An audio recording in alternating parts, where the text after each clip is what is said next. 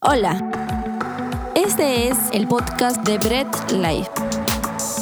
Ponte cómodo y deja que Dios te hable a través de cada mensaje.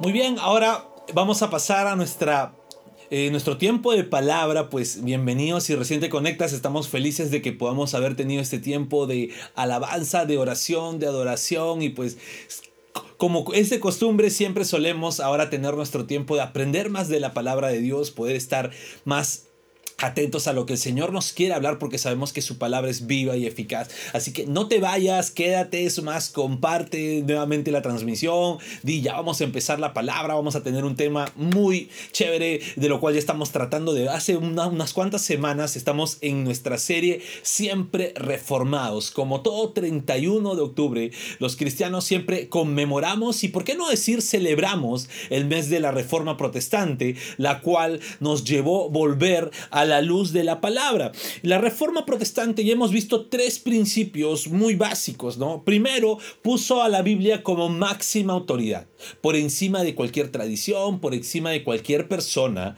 puso a la Biblia como máxima eh, autoridad, pues en, antes de 1517 la máxima autoridad siempre en la iglesia era el Papa o la tradición de la iglesia católica romana, pues la reforma protestante fue contra ello y dijo, no, la máxima autoridad porque conocemos que es 100% que Dios ha hablado, pues es la Biblia. Y por eso el primer pilar fundamental, la sola escritura, es el, eh, la máxima autoridad. Luego, el volver a la sola escritura llevó a que se entendiera la justificación del hombre. Llevó a que podamos entender por qué somos justificados. ¿Por nuestros medios? No. ¿Por alguna otra persona? No. ¿Ok? Se da solo por fe. Y esto fue cuando Martín Lutero, el principal artífice de la reforma, por así decirlo, se topó con Romanos 3:17 que dice, eh, el justo por la fe vivirá. Es por ello que en la sola escritura encontramos que solo por fe o la sola fe somos justificados y no por alguna indulgencia o alguna penitencia que podamos hacer, ¿ok? Entonces, el segundo pilar de la reforma o del siempre reformados es solo fe. Y como tercer pilar podemos entender que esta fe es obtenida solamente por la gracia que Dios nos regala, ¿ok? Somos salvos por gracia, somos eh, no por obras, ante Dios, recuerden, estábamos muertos en nuestros delitos y pecados. Así que no habían obras que podamos hacer que nos, que nos salven ante Dios, ¿ok? Solo la gracia de Dios, ¿ok? Nos hace resucitar de la muerte y nos lleva a la vida eterna. Ahora quiero decir algo, ¿no? La sociedad actual se divide en dos grupos. Se divide en los que creen y se divide en los que no creen. Los que no creen y dicen no tener fe en nada, pues de igual manera ponen su fe en alguna cosa, ponen su fe en la ciencia, ponen su fe en, o su esperanza en la ciencia, en alguna filosofía, o incluso, más engañados aún, ponen su fe y esperanza en sí mismos. Pero no existe una persona que diga que no tiene fe y que no tenga fe. Siempre se tiene fe y esperanza en algo. Así que también vemos los que creen o los creyentes eh, son los que más problemas tienen. ¿Por qué? Porque en el mundo hay muchas creencias religiosas, hay muchas filosofías, hay muchos credos, muchos dioses y sobre todo hay una corriente muy, muy, muy, muy actual que se llama universalismo, del que nos, del que dice que no importa en lo que creas, Dios es el mismo, ¿no? No, sea lo que creas, igual hay un solo Dios, sea la religión que quieras, no, sea el método que quieras, igual nos lleva a Dios, pues. No, en la reforma, tal vez Martín Lutero se enfrentaba a algo similar con respecto a ello. Si bien es cierto, eh, las conquistas y los movimientos de inquisición de la Iglesia Católica Romana no permitían de repente o lograban opacar otras creencias, ¿ok? Otras creencias. Dentro de la Iglesia Católica sí se daban otros tipos de de, creos, como por ejemplo la intercesión de María, ¿no? Y la intercesión de los santos, los cuales no lo vemos así como ellos lo practican dentro de la palabra de Dios. No lo vemos en la palabra de Dios y van incluso en contra de lo que la Biblia nos dice. ¿Ok? Y esto nos lleva hacernos unas cuantas preguntas. ¿Ok? ¿De quién habla la sola escritura? ¿De quién habla las escrituras? Otra pregunta que podamos hacernos es, ¿en quién depositamos nuestra fe? Y una tercera pregunta con respecto a los tres primeros pilares es, ¿por quién obtenemos la gracia de Dios? Ahora, estas tres preguntas tienen una sola respuesta, tienen eh, una, una, sola persona y es nuestro cuarto pilar de la Reforma Protestante, nuestra cuarto, nuestro cuarto pilar de nuestra serie Siempre Reformados y el de nosotros como cristianos. Nuestro cuarto pilar que responde a estas tres preguntas es solo Cristo. Y para ello quisiera que leamos, ahora vamos a romper récord en lo que leemos, pues solamente vamos a leer un solo texto, ¿ok? Y vamos a leer Juan 14, 6. Y muchos se lo saben de memoria. Dice, Jesús dijo, yo soy el camino, la verdad y la vida. Nadie viene al Padre sino por mí. Y pues quisiera que me acompañes a orar para que el Señor sea guiando estos momentos. Dios amado, gracias por tu misericordia, gracias por tu palabra, gracias por la fe y gracias por tu gracia soberana que depositas en nosotros. Dios, te pedimos que ahora nos hagas entender el por qué solo Cristo nos lleva hacia ti, nos lleva hacia el Padre, nos lleva a la salvación. Te damos la gloria, ayúdanos a entender, danos humildad para poder comprender todo lo que nos dice tu palabra, danos ese, esa sed insaciable de aprender más de ti y Señor, ilumina nuestra vida a la luz de tu palabra. Te damos a ti toda la gloria en el nombre de Jesús. Amén. Muy bien, Jesús en muchas ocasiones habló por medio de, de, figuras, ¿no? En muchas ocasiones habló por medio de figuras que el pueblo judío podía reconocer. ¿Vale? Ok. Jesús en muchas ocasiones sí hablaba con cosas para que los judíos no entendieran y en muchas ocasiones sí lanzaba eh, frases o hacía eh, analogías con figuras que él podía conocer, que ellos podían entender y reconocer y por qué no decirlo, enfadarse. Y en este texto encontramos eh, vamos a ver dos puntitos pequeños eh, para poder entender el texto, el cual eran figuras que los judíos entendían y, por qué no decirlo, se enojaron con Jesús. El primero es decir yo soy. Este yo soy cuando lo veas en el Nuevo Testamento o en los Evangelios, ¿no? dicho por Jesús, es el nombre por el cual Dios se llegó a revelar ante Moisés. ¿Sabes? Nadie podía decir yo soy, porque era un blasfemo si lo decías. Era un completo hereje, era digno de ser apedreado, los judíos no quemaban, pero era digno de ser apedreado en las afueras de la ciudad, de ser condenado, porque nadie podía mencionar el nombre del yo soy en vano. Sin embargo, Cristo decía, yo soy, y ya como que le sacaba. Y no era la primera vez. Esta declaración del yo soy eh, es, se podría decir, su sexta o penúltima declaración del tipo yo soy. Ya en reiteradas ocasiones Jesús dijo yo soy. Y molestaba eso a los judíos, molestaba eso a los que estaban en el pueblo. El segundo es decir camino, verdad y vida. Estas tres palabras eran claramente la representación del templo, o de la, ¿por qué no decir primero del tabernáculo y del templo? El cual tenía tres divisiones, ¿no? Los atrios, el lugar santo y el lugar santísimo. Bien, y ellos también cuando Jesús dijo camino, verdad y vida, rápidamente los judíos lo tildaron de blasfemo. ¿Por qué? Porque si lo oían, esto era también eh, como que una representación de que él se estaba aludiendo, que él era el templo, que él era el de sus lugares más sagrados. Y Jesús no decía, yo conozco cuál es el camino, la verdad y la vida. Jesús dijo, yo soy el camino, la verdad y la vida. Seguidamente dijo dos, dos de las figuras que por así decirlo, los judíos iban a detestar que alguien se hiciera alusión de ello. Bien, ahora vamos a ver de qué trata cada una de esas partes. Primero vamos a ver el camino. El primer punto es el camino. Hay una frase muy conocida que dice, todos los caminos llevan a Roma. Eso dice el dicho. Sin embargo, esto no es aplicable en la fe. Ni mucho menos a mi salvación. No todos los caminos te llevan a Dios. No todos los caminos religiosos te hacen salvo. Eso tienes que tenerlo muy en claro. En el periodo y contexto que se dio la reforma, a lo mejor no existían otros dioses, al menos en el contexto que se dio la reforma.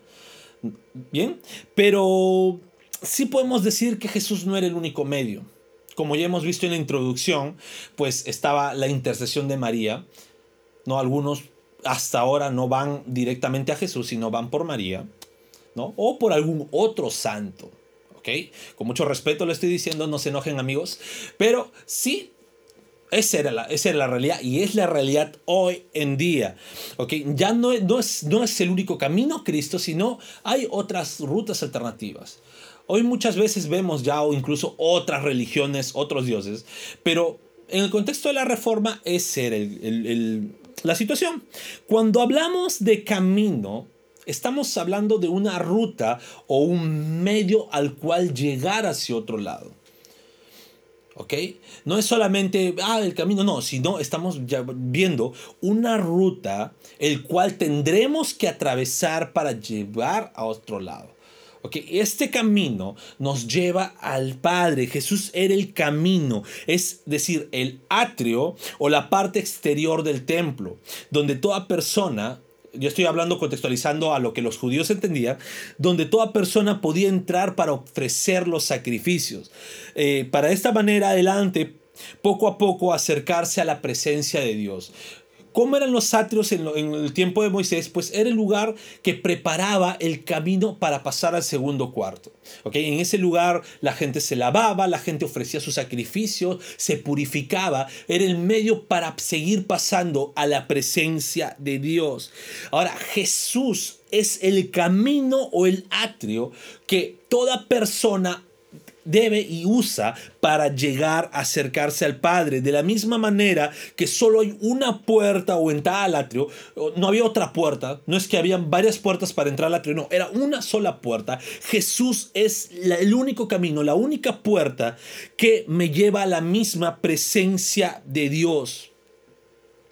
Y de la misma forma, como solo existía un atrio en el templo, solo existe un camino y ese camino es Cristo.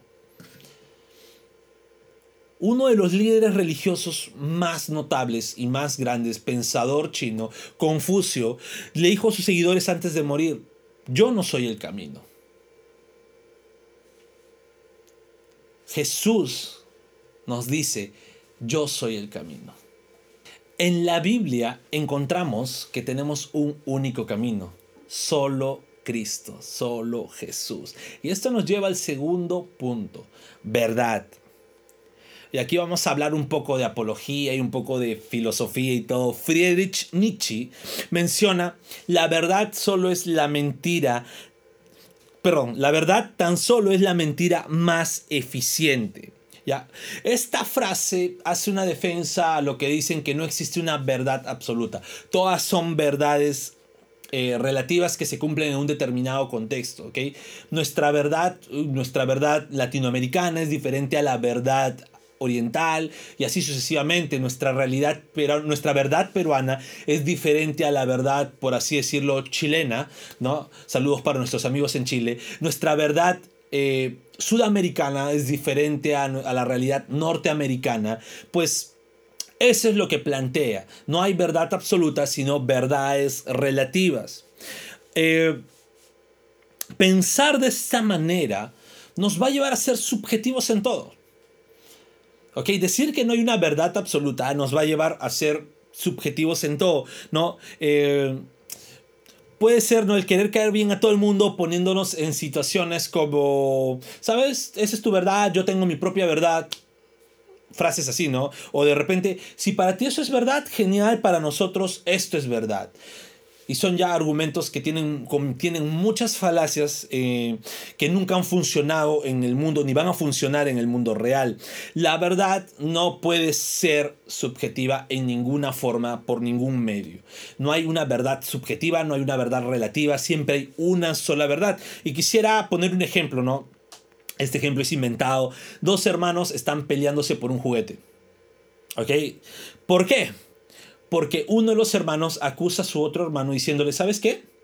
Tú has escondido mi juguete. Tú lo has escondido. Yo sé que tú lo has escondido. Y el otro le acusa, no, tú, tú lo has roto. Por eso no me quieres decir dónde está. El juguete no está y tú lo has roto. Porque yo te escuché decir que para, no, para que yo no juegue, tú lo ibas a romper. Y el otro, no, tú lo has escondido porque no quieres que juegue. Y el otro, cada uno defendiendo su propia verdad. Tú lo has escondido porque te has asustado que yo lo iba a romper y, y, por eso no quieres que juguemos juntos. Y el otro sigue diciéndole, ¿sabes qué? No, tú lo has roto, tú lo has roto y tú lo has roto. Sin embargo, hay una verdad por encima de todo ello. Y por encima de todo esos dos era que la mamá, al ver el juguete en la sala, lo cogió y lo guardó. Esa es la verdad absoluta. Siempre hay una verdad absoluta por encima de las supuestas verdades relativas. Entonces, no existe verdades relativas. Las verdades relativas no terminan siendo más que mentiras. Siempre hay una verdad absoluta. No puede haber eh, subjetivismos dentro de la verdad. Y el problema con las personas, y el problema incluso con lo que decía Nietzsche, es que no quieren reconocer que existe una verdad. Porque cuando tú reconoces que hay una verdad, el resto de proposiciones son falsas, son mentiras. Se cancelan automáticamente. Al yo decir que algo es verdadero, el resto queda completamente en mentira. No existe una verdad. La verdad no puede tolerar otra verdad, pero una mentira sí puede tolerar más mentiras. Tenlo en cuenta ello. Ahora, Jesús, además de afirmar que solo era el camino, también nos dice, él decía, yo soy el camino, o sea, al entrar a la presencia de Dios, también afirmó ser la verdad. Esto para un judío era familiarizado con el lugar santo, ¿ok? Que era llamado la verdad, porque en aquel lugar los sacerdotes ministraban a Dios, quien es toda la verdad y nada se podía ocultar de él. Luego de que los judíos entraban al atrio y al camino donde se preparaban y estaban, hacían sus sacrificios, entraban al lugar santo donde los sacerdotes ministraban la verdad de Dios y ahí no podía haber mentiras. Tú entrabas y tenías que entrar en verdad. Por eso el segundo lugar, el lugar santo, se conocía como verdad. Y Jesús así decía, yo soy la verdad. Jesús es la verdad, dejando ello establecido que todo servicio, oración e intercesión que se dirigiera a Dios pasaba por él mismo.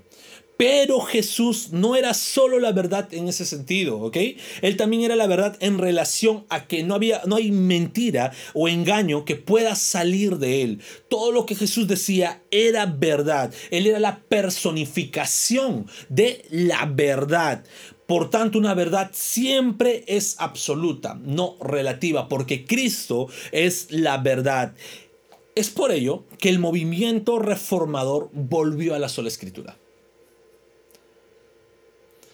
Es por ello que los reformadores volvemos siempre a la sola escritura. Los que manejamos lo que es la teoría reformada, la teología reformada y somos reformados, pues volvemos a la sola escritura. ¿Por qué? Porque en ella encontramos la verdad. Es lo único que encontramos 100% seguro que es palabra de Dios. No podemos encontrar, valga la redundancia, palabra de Dios y estar 100% seguros que Dios habló por algún medio humano, sea un líder religioso, sea un pastor, sea un predicador, un sacerdote, ¿no? Sea el Papa mismo o sea una tradición, no podemos ponerla por encima de la verdad que está en la palabra de Dios. La palabra de Dios es la verdad, es por ello que nosotros volvemos a solo Cristo porque ahí está la verdad. Otro gran líder religioso, Buda, le dijo a sus seguidores, busquen la verdad, porque él reconocía no tener la verdad. Él reconocía que se podía equivocar y que probablemente salían de sus bocas algunas mentiras. Pues como hombres mortales no tenemos por nuestra propia cuenta una verdad absoluta. Pero ¿sabes algo? Sí podemos conocer la verdad y podemos encontrar la verdad y tener la verdad en nuestras vidas. Y sabes, la Biblia nos enseña y nos dice dónde encontrar esa verdad. ¿Y quién es esa verdad? Solo Cristo. Muy bien, y esto nos lleva al tercer punto del texto que hemos leído, vida. La vida es un misterio, ¿ok? La vida es un misterio, el origen de la vida, el final, después de la vida, inclusive buscar la inmortalidad. ¿No? Por historia vemos que muchos siempre buscaban la pócima de la vida eterna, ¿no? El, el néctar de la vida eterna. En síntesis, todas las personas del mundo desean tener una buena vida. Desean vivir bien. Nadie en su sano juicio diría, ¿sabes qué? No, yo quiero vivir mal. Creo que todos siempre quisieran vivir bien. Es el primer gran anhelo de una persona, ¿no? Vivir cómodo, vivir bien, vivir en abundancia. Con respecto a la vida, podemos tomarla de dos formas, ¿no? Podemos tomar de una forma que es literal, o sea, literalmente, y también una forma figurada, ¿no? Eh, literalmente podemos hablar de una vida, ¿no? Una vida en cronología, una vida que naces y empiezas a crecer, te reproduces, llegas a morir. Y también, ¿por qué no? Literalmente hablamos también de una vida eterna, ¿ok? Lo que viene después de la muerte, ¿no? Otra vida después, vida después de la muerte, como le dicen algunos. Y vemos de una manera figurada, que es nuestra manera de vivir, cómo nosotros vivimos, nuestras comodidades que podemos darnos, nuestra forma de vivir con respecto a, a maneras de actuar ¿no? Y este era el nombre que los judíos le daban al lugar santísimo. Acuérdense, camino eran los atrios, verdad era el lugar santo, pero tenían el tercer lugar que es el lugar santísimo, donde se encontraba el arca del pacto. ¿Y qué pasaba en el arca del pacto? Era la misma presencia de Dios en ella, ¿no? Para los judíos este lugar era la vida. ¿Por qué? Porque, la, porque habitaba Dios era la misma presencia de Dios, la misma vida y que transmitía igual vida espiritual y a los que se, se acercaban a Él. Entonces vemos que Jesús dice, yo soy esa vida, yo soy Dios mismo. Jesús estaba declarándose Dios mismo en ese momento. Ya lo había dicho al decir yo soy, pero más allá de eso dice, lo que ustedes veían en el templo, ahora lo encuentran en mí. Ustedes antes necesitaban ir al templo, necesitaban pasar por todo ello. Ahora no, ahora lo encuentran en mí. Encuentran el camino, la verdad y la vida en mí. Uno de los más grandes líderes religiosos hasta hoy, ya muerto, pero de los más grandes profetas, Mahoma, no sabía cuál era el propósito de la vida. Sin embargo, Cristo dijo, que Él era la vida. En Él encontramos la vida y por Él tenemos vida. La vida es solo Cristo. Hay una frase que escuché, bueno, me la mandaron. Los que les gusta el rock, pues van a decir qué bien. No sabía que él podría decir una frase tan profunda, ¿no? El líder de la banda Skillet, Skillet como quieran llamarlo, eh, menciona, John Cooper mencionó una frase que me penetró el corazón y es o Jesús es todo o Jesús es nada. O tienes a Cristo por todo o no tienes a Cristo para nada. Un rey no comparte su trono, ¿ok? Un rey no puede compartir su trono, eso traería división, traería destrucción. Jesús tiene que ser el todo por el todo en tu vida. No puedes poner en tu vida a nada más que a Cristo. ¿ok? No puedes poner a nadie por encima de tu vida. El problema de este mundo no es decir, porque siempre le echamos la culpa, ¿y Dios qué hace Dios? Dios es malo. No, el problema de este mundo no tiene nada que ver con Dios, porque ya vino Dios mismo, vino Cristo a este mundo y la gente no lo, no lo recibió. El problema de este mundo es que no es que no conozca a Cristo porque sabe quién es Jesús. El problema es que aunque vivimos en una sociedad entre comillas cristiana, esta sociedad no pone solo a Cristo en su vida. Es por ello que esta sociedad está como está. Podemos decir, es más, cualquier nación, ahora, sudamericana o americana, va a decir, no, son naciones, o las naciones occidentales, son naciones entre comillas cristianas que conocen a Cristo, entre comillas. No son naciones 100% musulmanas, no son naciones budistas, sino son naciones cristianas.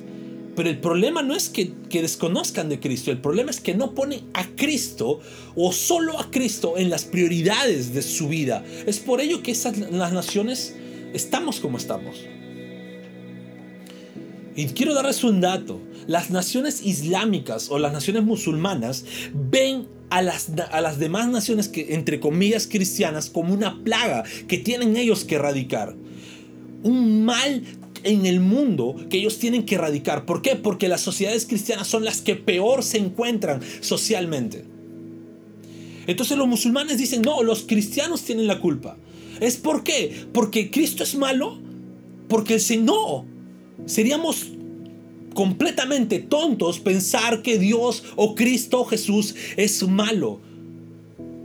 El problema es que las naciones o los que nos decimos entre comillas cristianos no ponemos a solo Cristo como prioridad en nuestras vidas. No le damos al rey el trono el que debe de estar. Y un rey no comparte su trono. Y como dice la frase que puse al principio, es solo Cristo o nada. O Jesús es todo o Jesús es nada. El problema no es creer en Cristo. El problema es no colocarlo en el lugar en cual debe de estar. Solo Cristo es quien rige la vida de un hijo de Dios. Solamente en Cristo fuimos salvos, fuimos transformados, fuimos redimidos, fuimos justificados. Y como cristianos, como hijos de Dios, debemos dar testimonio con hechos, no con palabras. Dejémonos de todos los bla bla bla que podamos decir o ser muy palabreros, sino con nuestros hechos demostrar que el Señor llegó a nuestra vida, que hemos sido. Eh, nos hemos topado con el camino, con la verdad, con la vida y que somos transformados por medio de Él. No es una opción el que tú testifiques, tampoco es una obligación, es un hecho que se da. Alguien que se topa con Jesús nunca sigue siendo el mismo. Entonces demuestra con hechos. Como cristianos debemos demostrarlo. Ahora, solo Cristo es lo que el mundo necesita. Cristo mismo dio la orden de que prediquemos el Evangelio. Que prediquemos el Evangelio que Él nos anunció, el mensaje que Él nos anunció. Él nos dio la orden y si el mundo está como está, la sociedad está como está, tu barrio está como está, tu calle está como está, tu familia está como está, es porque como hijos de Dios, como iglesia, no estamos afectando como esa sal y esa levadura que en la palabra encontramos debemos ser. No dejemos de predicar el Evangelio, no dejemos de testificar el Evangelio, no dejemos de testificar a Cristo en nuestras vidas. Y no necesitas testificar los grandes milagros que Dios ha hecho en tu vida. O, no, necesitas testificar una vida transformada por la palabra de Dios. Y por último, si es primera vez que escuchas, solo Cristo es el camino, solo Cristo es la verdad, solo Cristo es la vida, no hay otro medio para llegar al Padre, no hay otro medio de salvación, no hay otro medio de redención, no hay otro medio de justificación, es solo Cristo. Solo en Cristo obtienes tu salvación. Cristo siendo Dios vino a este mundo, sufrió, murió y no solamente sufrió golpes eh, y un sufrimiento físico, sino que cargó en su vida todos los pecados de este mundo y soportó el peso de la ira del Padre en él. ¿Para qué? Para que sus hijos no tengamos que hacerlo. Cristo como Cordero de Dios tomó nuestro lugar ese lugar que merecíamos nosotros, ese lugar que nosotros deberíamos haber estado ahí, sufrir, y ni siquiera tener la osadía de decirle Dios por qué estoy sufriendo, porque merecíamos ese lugar, pues Cristo lo tomó, Cristo sufrió. Y es por eso que solo Cristo es lo que tú necesitas. Si quieres tener una transformación verdadera, un arrepentimiento verdadero, no es por tus propias fuerzas, no es por el mucho remordimiento que puedas tener, es porque Cristo llegó a tu vida. Es porque el Espíritu Santo te hace renacer, te da un nuevo nacimiento y empieza a guiarte por el camino, la verdad y la vida. Acompáñame a orar. Bendito Dios, te damos la gloria, te damos la honra, Señor. Tu palabra ha sido expuesta. Y bendito Padre, seas tú transformando, seas tú calando corazones, seas tú que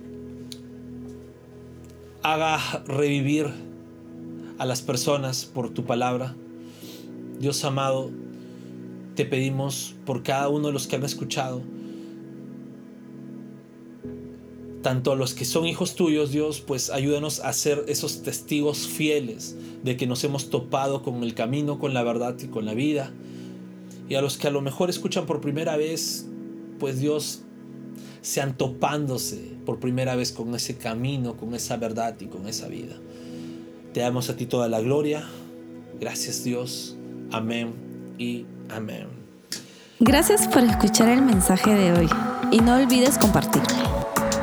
Síguenos en nuestras redes sociales, Instagram, arroba Bread Life Family, Facebook Bread Life.